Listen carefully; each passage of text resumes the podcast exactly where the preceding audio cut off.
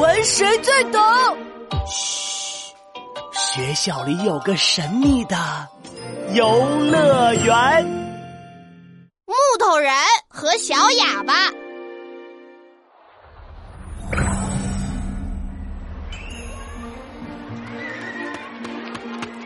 闹闹，那儿好热闹啊！去看看呀，走。你不是说走吗？哎，你跑慢点儿。子豪，你走路慢，写作业慢，你到底什么快？我我我累得快，饿得快。嗯，我好像看见远处有两个男孩飞快的跑过来，一个瘦，一个胖，一个快，一个慢。闹闹。子豪，呃，诸葛老师，停住，停住，注意安全！停不住了！哎呀！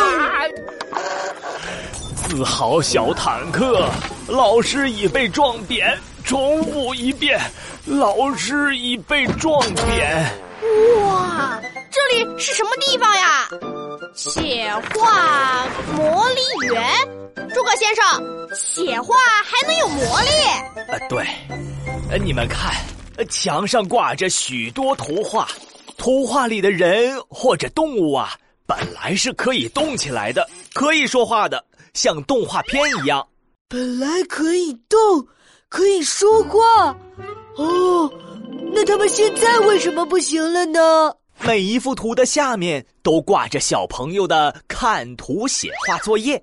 比如这幅图，小女孩放风筝，一年五班的孙小空同学是这么写的：今天天气不错，小红在公园里放风筝（括号此处省略一百个字）。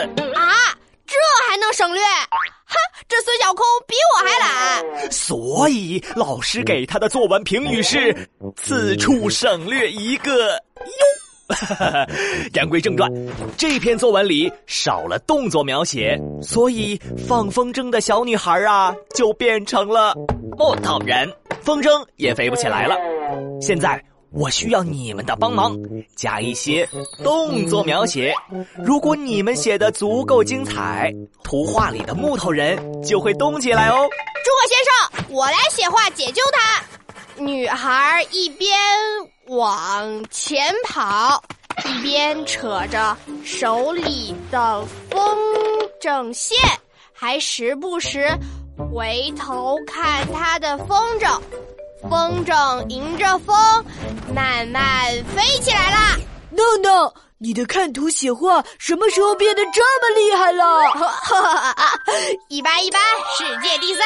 啊，完了完了完了，我忘了个事儿。闹闹子豪，我需要你们的帮助。跟我走。这是什么图？蚂蚁搬家？没错，这群蚂蚁排着长长的队在搬家呢。你们注意看，蚂蚁洞口有两只蚂蚁等着你们帮忙呢。这里有只大蚂蚁一动不动，它是木头蚂蚁，我们找的就是它。哦，还有这只小蚂蚁，它好像挺着急的，嘴巴张得大大的，别人能讲话。它好像不行，呃，它是个小哑巴。小蚂蚁说不了话，进不去新家；大蚂蚁动不了，守着门，没法让小蚂蚁进去。嗯，这要怎么写呀？哎，现在我们俩才像热锅上的蚂蚁似的团团转。No No，冷静冷静，蚂蚁之间应该是有暗号的。我知道了，我们把暗号描写出来，哑巴小蚂蚁就有语言了。蚂蚁的触角会动，我知道，我知道，把触角的动作描写出来，木头大蚂蚁就有动作了。闹闹，子豪，你们俩想好怎么写话了吗？我们准备好了。诸葛老师，你听好喽，还有两只蚂蚁，你们也听好喽。有一场很大很大的雨快要来了，蚂蚁家族要搬到安全的新家去。他们是怎么做的呢？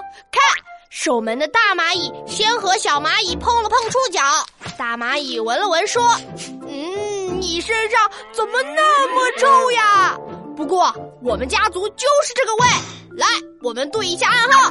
小蚂蚁说：“哦，你问吧。”我记得可清楚了哟。天王盖地虎，小鸡炖蘑菇。最后，大蚂蚁把门一推，小蚂蚁终于可以回到新家躲雨了。啊，总算完成任务了，我们太难了。语文其实很好玩，写作文一点儿也不难。嗨，大家好，我是大语文游乐园的金牌主持人诸葛乔治。在这集故事里，我们认识了小哑巴和木头人。如果不让你说话，不让你动，你是不是很难受？看图写话里的人也一样，给他们加一些语言描写，再加一些动作描写，他们会很感激你哦。好啦，今天就到这里，下一集故事更精彩。嘘，记得要来听哦，拜拜。大语文游乐园，未知的快乐。